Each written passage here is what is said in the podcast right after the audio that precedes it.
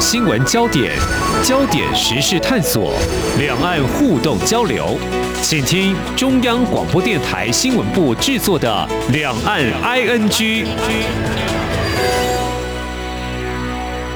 听众朋友您好，我是黄丽杰，非常欢迎您收听《两岸 ING》节目。今天三十分钟呢，我们谈的还是跟中共二十大相关的焦点。这几年呢，其实我们谈到中国大陆领导人习近平将会打破过去的惯例，接下第三任。其实，在过去大概这一周来的中共二十大还有一中全会，那么二十三号已经确定接下中共总书记跟军委主席了啊。那么这是外界关注焦点之一。至于有关持续主政的权力人事安排，也已经出炉。那么在一片猜测声中，或许有令人跌破眼镜，有些则是早先的预期啊。怎么样来？解读清一色是习近平的人马呢？那么这场被形容为中共政治大戏，发生了中共前任总书记胡锦涛在会中突然被请出场，究竟显示哪些讯息早就被安排好，或是意外的插曲？那么中国官方又如何处理？那么接下来透过和中央社驻北京记者邱国强连线，谈他第一手的采访观察。非常欢迎国强，你好。哎，丽姐好，各位听众大家好。好，就人事部分，我想如果提到习近平如果没有接任中共总书记，或许才是大新闻哦。所以在整个大会召开期间，是否相关的讯息，其实在这几天都是一致的。官媒的报道有没有透露风向，就说哎，习近平渴望接任，还说其实他们是非常的低调跟保守呢？就你整个观察起来，呃，我们这样说哈，在那个。二十届一中全会，也就是二十三号的那个他们选举总书记啊、政治局委员啊、常委这个会议上，在这个会之前，很多迹象其实都已经表露出来了哈。呃，最主要就是在二十大之前，他们召开了一个十九届七中全会，在这个七中全会的公报上面呢，我们就看到了他的这个公报上面已经有写了这个两个确立了。哦，还有一些相关的这个文字表述，啊，其中就提到说，呃，要继续在这个以习近平为核心的党中央领导下，呃，怎样怎样怎样怎样。那这个就很明显的，如果说习近平要下台的话，这么正式的那个公报上面是不应该有这样的这个字句啊。我们可以看看之前，呃，十七届七中，还有这个十五届七中，就是。江泽民跟胡锦涛要交棒之前的这个最后一次这个中央委员会议是没有这些字样的，嗯可是呢，我们在这一次的这个会议上，公报上就看到了这样的一个字样。嗯，好，那接下来我们在这个二十大的这个习近平的这个报告上面呢，我们还是可以看到里面的一些踪迹，即就是说提到了这个两个确立。那两个确立呢，我们都知道是什么意思嘛，就是确立这个。呃，习核心的权威，还有这个习思想的这个权威，确立这两样。那如果没有要让他连任的话，就谈不上确立这两样东西，就是所谓的两个确立。那这个再加上我们看到了二十大的最后一天闭幕，然后我们看到这个中央委员名单，嗯，呃，这个外界本来传的会留任的这个汪洋啊、李克强啊都没有在这个中央委员里面，嗯，那。他们两个不在里面，那自然就不会成为政治局委员乃至于常委了嘛。那从这些迹象，我们都可以看得出来，就是习近平一定会连任，绝对不会有任何的意外。好，这个连第三针是有迹可循的哦。过去呢，大家猜测很多呢，但是其实大家也心里有数哦。果真是一如预期的，会连任第三届的中共总书记和军委主席。那么，党员将近一亿人的中共呢，选出了两千。多位的代表出席大会，那么在选举产生二十四名的二十届中央政治局委员，还有七名常委跟啊刚刚提到的总书记习近平。那么其中七名常委是领导核心哦。那么相较上一届呢，十九大有留任，不过多半也是新面孔。但是呢，呃。这样说好了，他也不像台湾啊、比如说我们民众直接选举会有些素人呐、像即将卸任的台北市长柯文哲就是典型的例子。所以整体观察呢，很明显就是。好像都是习近平的人马哦。那么我们知道，由于中共集体领导向来都有派系之争啊，所以如果从这七名常委所显示的一些政治安排，有哪些原则是被打破？比如说，呃，派系共治，或者说，呃，所谓七上八下以年纪来做一个判断，是不是在这一次的七名常委当中，其实可以说是一切规则完全都被打破了呢？呃，七名常委的这个人选啊，其实坦白说，这七个人在我们面前露面的时候，惊悚效果是蛮强的，因为这跟外界的那个预期啊是差很多的。首先呢，第一个我们看到习近平一定是走在最前面嘛，这个基本上没有问题。那第二个出来的是李强，那李强的话，那就证明了之前有一些像那个《华尔街日报》还有《南华早报》的那个揣测是正确的。嗯，好，那。后面呢，我们看到的是接下来走出来的是赵乐际，再来是王沪宁，这两个人留在里面基本上是符合预期，只是次序变了。本来应该是王沪宁走在前面的，嗯，哎，结果是赵乐际走在前面。然后最惊悚的是第五个人，就是蔡奇，蔡他个子最高，嗯，然后因为蔡奇出来是完全几乎完全不在那个大家之前的预期里面，嗯。对对对，他出来那个惊悚效果是最强的，因为我们知道蔡奇这个人，他的那个形象跟作风是有一些争议的啊。然后接下来是丁薛祥这个人在预期里面，然后李希这两位呢，就是次序也调换了，嗯啊，但是呢，基本上这样就证明了之前《华尔街日报》跟那个《南华早报》的这个预测呢，基本上是准确，只不过那个排名有嗯颠倒，但是呢，这两家媒体。之前的名单出来的时候，那个惊悚效果是一样强的。为什么？因为这个名单基本上几乎就是全部都是这个习近平的人马。那大家就是看说会不会留一席给胡春华，因为胡春华很明显他不是习近平的人马。这个胡春华没有出来，OK，然后跑进来了一个蔡奇。那王沪宁是他是所谓的三朝元老啊，也是所谓中共的国师啊，因为他帮这个。呃，江泽民啊，胡锦涛啊，就完成了一些理论的这个论述嘛。然后习近平呢也是，其他的六个人呢，基本上都可以看成是习近平的人马。嗯，尤其是你看这个李强、蔡奇、丁薛祥跟这个李希，那可以算是习家军。那再加上这个赵乐际跟这个王沪宁是已经倒到习这边来了。是这七个人。可以说是完全是洗家军，那就几个原则都被打破。第一个七上八下，嗯，因为我们刚刚有提到这个李克强跟汪洋，他们其实都只有六十七岁，可是他们下来了，嗯嗯，哦，然后派系共治。那派系共治呢？我在里面已经看不到别的派系，那全部都是习派。然后，其实还有一个被打破的原则叫做这个元老推荐。通常元老可以每个人推荐一个人嘛。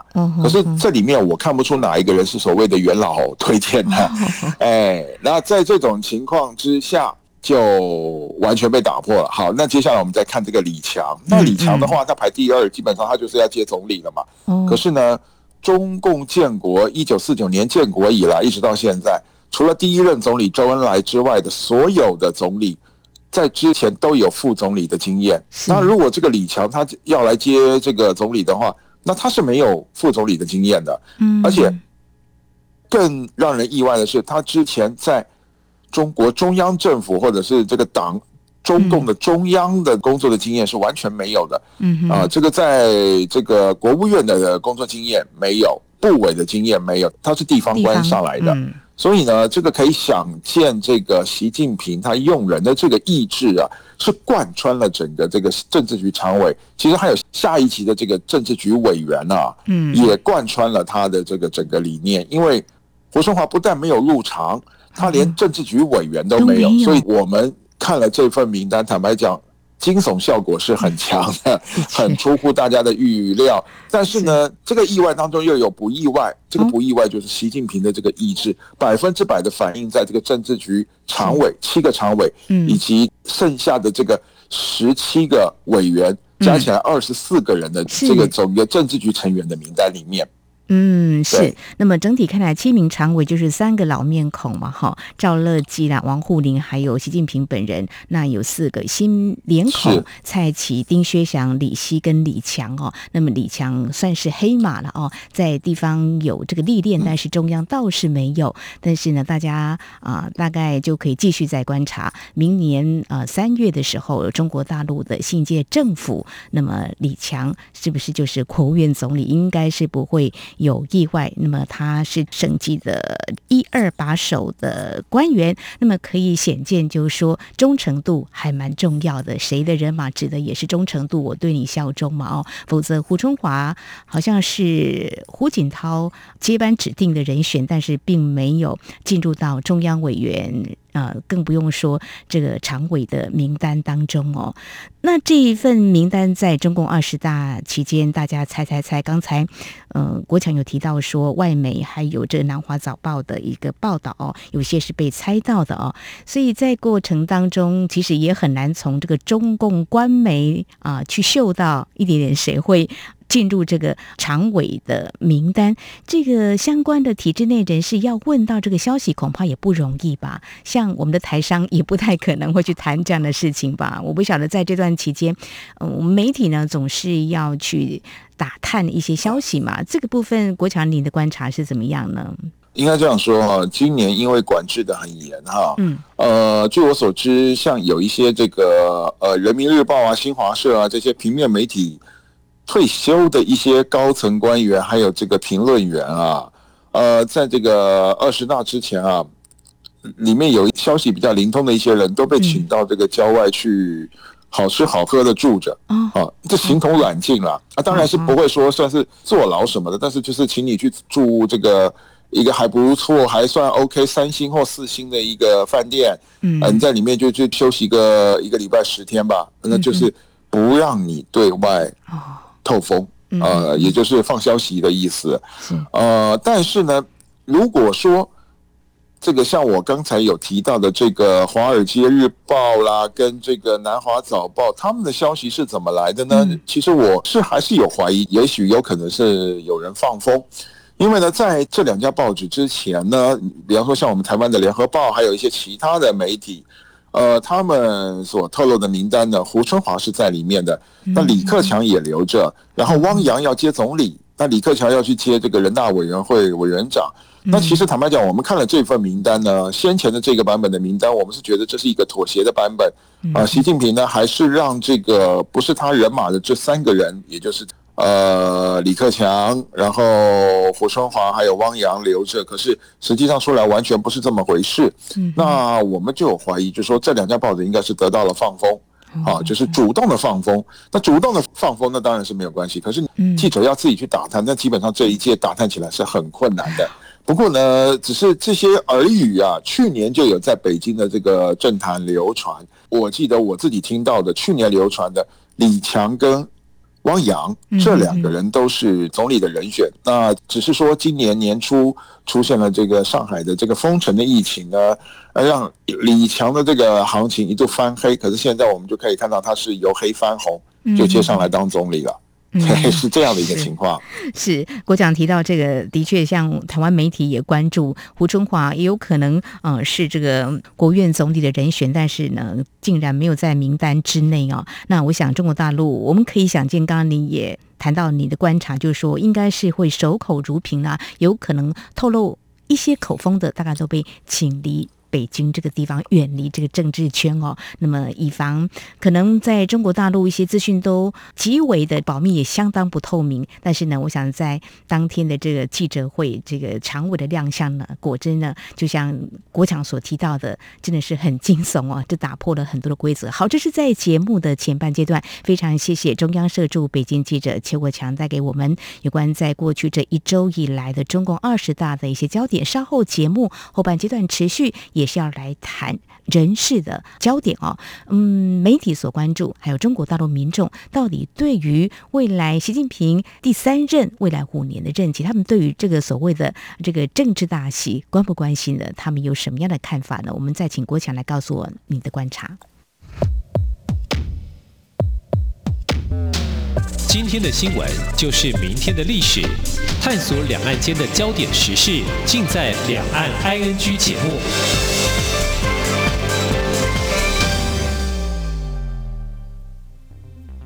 我是盛竹如，为了保护自己和身边亲友，我已经接种第四剂疫苗了。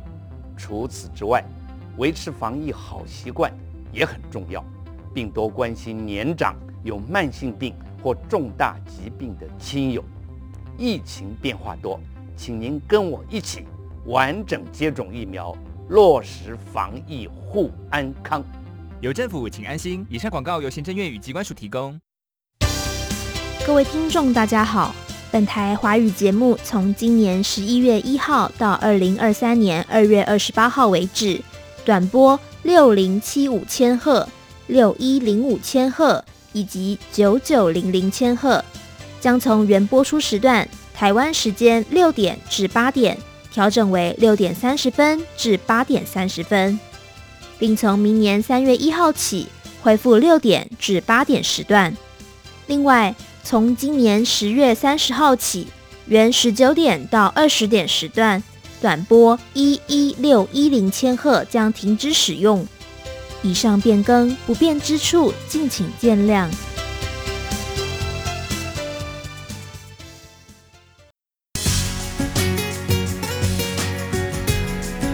这里是中央广播电台台湾之音。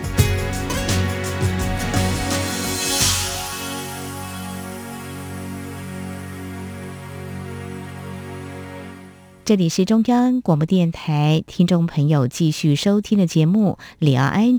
我们节目持续连线人在北京的中央社驻北京记者邱国强。在今天我们所要关心的焦点，就是中共二十大跟一中全会虽然已经落幕了，不过还有一些是值得我们来关注的。刚才提到，就说，嗯，七名常委还有这个二十四名的中央委员都已经确定了，那么也大概知道未来的新一届政府的核心。领导人物哦，至于在包括媒体的外媒呢，或者说一般民众又怎么样来看这个二十大呢？就政治人物的他们有权力的改组，但是民众关心的又是什么呢？呃，在这段期间，其实国强也有特别去了解一下中国大陆民众到底他们关心什么。这个部分，国强来告诉我们，他们是不是像我们媒体这么的紧盯？我们还要打探，应该不至于吧？过好他们的生活，可能还是比较要紧的吧？是吗？其实啊，在中国大陆这种啊呃对这个政治言论比较管控的严的这种社会里面啊，中国大陆的民众对政治绝大部分是冷感的。虽然你可能在网络上看到一些人可能很热情、很激动，哦，甚至会讲一些很莫名其妙的话，但是。跟整个人口比例来比啊，这些人毕竟是少数。那我在北京接触到了，或者是有的时候透过网络接触到了一些外地的这些大陆的民众啊，其实他们对政治大部分是冷漠、冷感的。可是呢，呃，他们有一些核心的问题，他们是很关键。比方说，第一个就是动态清零。嗯嗯，这个动态清零，因为他大家被这个防疫已经弄得很受不了了。那从这个动态清零里面还衍生的就是这个经济发展的问题。嗯，其实绝大部分的中国大陆民众是最关切的是这两个议题。呃，很多大陆民众就慢慢有一个认知，就是说，哎，这个中共二十大之后呢，是不是这个动态清零就可以放松，甚至就取消了？嗯，呃，可是呢，当我告诉他们。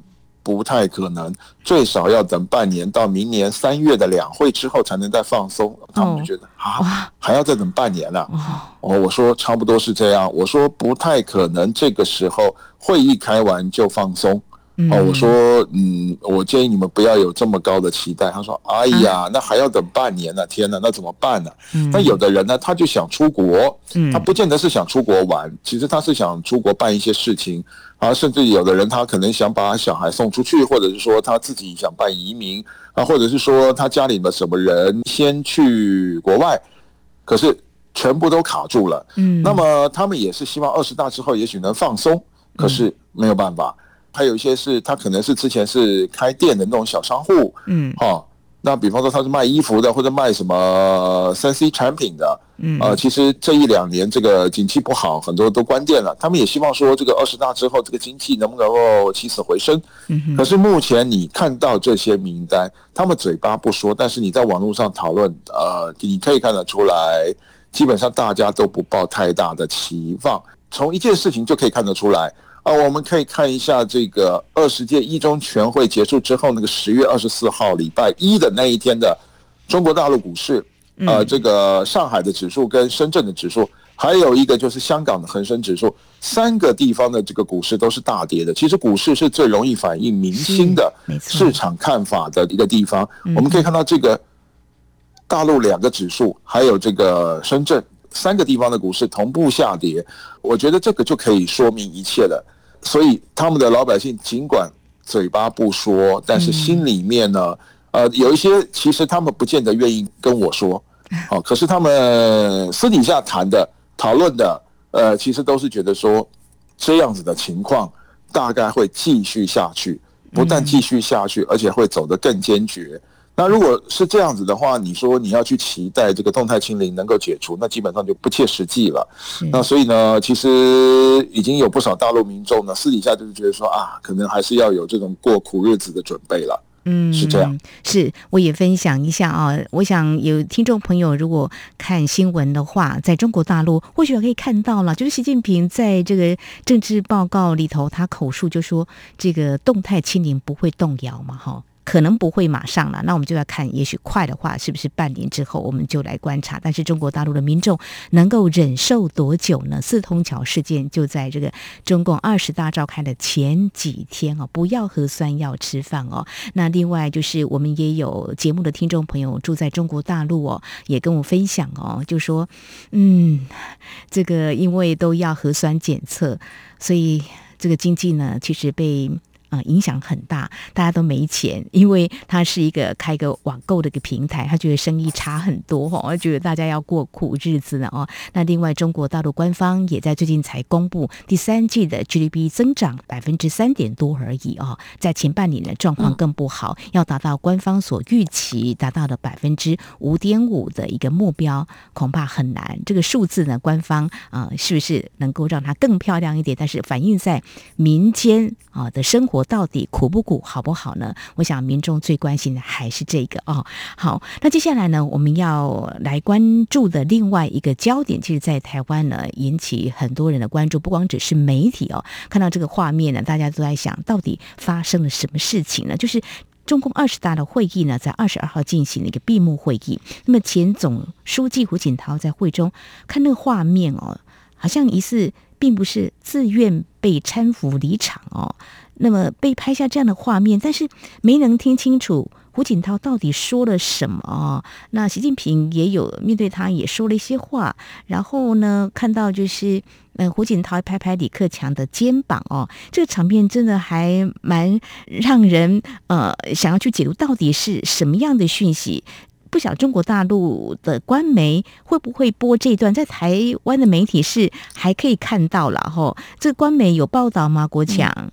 完全没有报道这个事情啊，官媒啊，呃，我们可以说这个事情在中国大陆以外的地方已经引起了很大的这个热议哈。那我们只有看到这个新华社，他透过他的推特，而且是用英文哦，他不是用中文，他用英文解释的这个事情。他说胡锦涛的那个身体是因为不舒服，但是他又坚持参加会议。呃，然后呢，在会议中因为出现了一些状况，所以才把他请出去。嗯，可是呢，他这样的这个解释呢，呃，基本上外界并不是十分相信。嗯，那我们可以看得到，那个在影片上面，胡锦涛被请出去的时候，他一度站起来，可是他不愿意，他又想坐回去。可是最后呢，两个工作人员还是这样半拉着他。然后胡锦涛看得出来他是不太情愿的这样子走出去，可是呢，我们现在从我们知道的这个，我们能够看到的这些影片上面来讲呢，在他起身之前，我们可以看到的是坐他旁边的是一边是习近平，另外一边是栗战书，对，就是现在人大委员长。嗯，栗战书呢，把他桌上的那个文件呢，把他拿走。嗯，好，那这一点就蛮起人疑窦的，好好的为什么要把？这个胡锦涛前面的这个文件拿走呢，那胡锦涛就想拿回来，然后栗战书就不让他拿回来，后面就开始就是要把他架起来。等他架起来之后，他又想去拿这个习近平桌上的文件，习近平压住了，压住这个文件不让他拿，所以这个大家就引起了很多的这种争议。那我看到的有几派说法了，第一派说法是，也许是比较和缓的说法，就是说啊，他。呃，可能是阿兹海默症啊，阿兹海默症就是我们一般所说的这个老年痴呆症了啊。嗯嗯。那可能他在那边可能发表了一些这个，可能是这个我们知道这个老年痴呆症可能讲话会比较不着边际，他会讲一些比较莫名其妙的话，或者是怎么样。我们如果家里面有老人有这个经验，像我自己就有，我妈妈在过世之前，她就有这样的一个症状。嗯嗯。啊，那所以呢，这是一个可能他可能在这个犯病的这个阶段啊，所以说可能就因为这样把他请出去，免得到时候万一要举手表决干什么，他做出一些不一样的动作，可能有碍观瞻或者怎么样。因为我们知道这个中共一向是强调要做到团结嘛，这是一个。那第二个说法就可能是呃阴谋论啊。那阴谋论的话，相信的人很多，就是说呃胡锦涛可能发现在里面的名单。不一样了，可能跟事前协调好的不一样了，他可能要发表一些意见。那习近平这个看这个样子不行了，然后就呃找人把他拉出去。那另外一个还有大家很怀疑的就是说，如果是这样子的话，为什么当时那个大会要把媒体放进去呢？因为那个时候我们呢，我们本来是在外面等嘛哈，因为里面在投票干嘛的，在讨论表决的时候，我们是没有进去，我们是在外面的，一直到他。OK，让我们进去的时候，我们才进去。那进去那个时候是大概是十一点出头，嗯，哎，结果进去之后没多久，大家机器差不多正在架，快要架好的时候，我们就看到了这一幕。哦，那也有人就说，习近平是故意的，故意把媒体放进场来之后，然后再做这个把他给驱离的这个动作，目的是要这个，哎，可能就要羞辱他，并且震慑这个党内的反对派。这也是一个说法，当然，我个人觉得这个说法，呃，可能性不是很高了哈。嗯。那但是最主要就是前面两个看法的人比较多，第一个是健康，第二个是阴谋论，摆明了就是要把胡锦涛排除出去的。因为在中国大陆这种封闭的环境下，他自己又不做说明，然后就任由这个传言到四处传播。呃，可是呢，他又在网络上打压这种相关的讨论。所以这个其实私底下大家见面讨论的这个留言就越来越多，越来越多，越来越多。甚至我们在这个访谈的这个当下呢，还有人说什么啊，胡锦涛的家已经被搜索了。那这个传言就越传越夸张了。这个是传言，这是传言。那实际上怎么样呢？我们也不知道。所以说呢，这个事情呢，坦白讲，让这个中共二十大的这个焦点完全跑掉了。哈，那中共二十大现在就变成最后开出来，大家就两个印象。第一个，胡锦涛被嫁出去，是。什么原因不知道。第二个，最后得出来这个人事名单是完全贯彻习近平意志的一份全习家军，然后习家军大胜的这样的一个名单，大家的印象就这两个。